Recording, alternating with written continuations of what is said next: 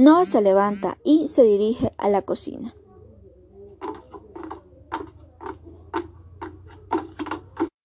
Buscando un vaso.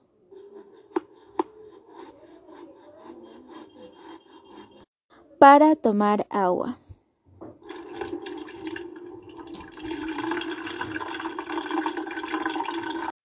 Al asomarse por la ventana, ve cómo unos árboles se están incendiando.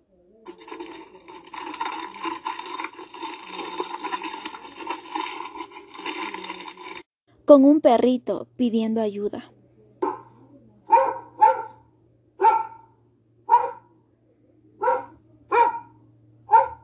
Inmediatamente llama a los bomberos.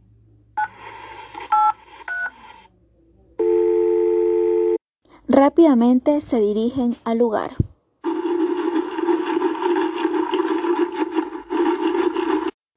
Para apagar el incendio y salvar al perrito.